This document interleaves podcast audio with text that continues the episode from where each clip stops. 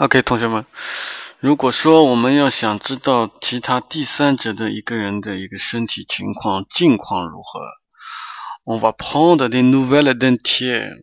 这个时候我们可以这样问：Comment va-t-il？Comment va-t-il？啊，他怎么样最近？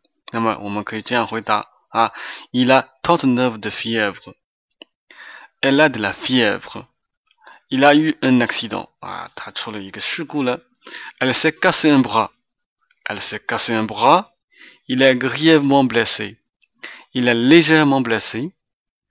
Elle est dans un état grave. Il est en congé maladie. Il s'est établi lentement. Elle est établie. 如果说，特别是女性，她们要减肥，être au régime，我们可以说 il est à la diète。Elle est au régime. Elle suit un régime. Elle fait un régime.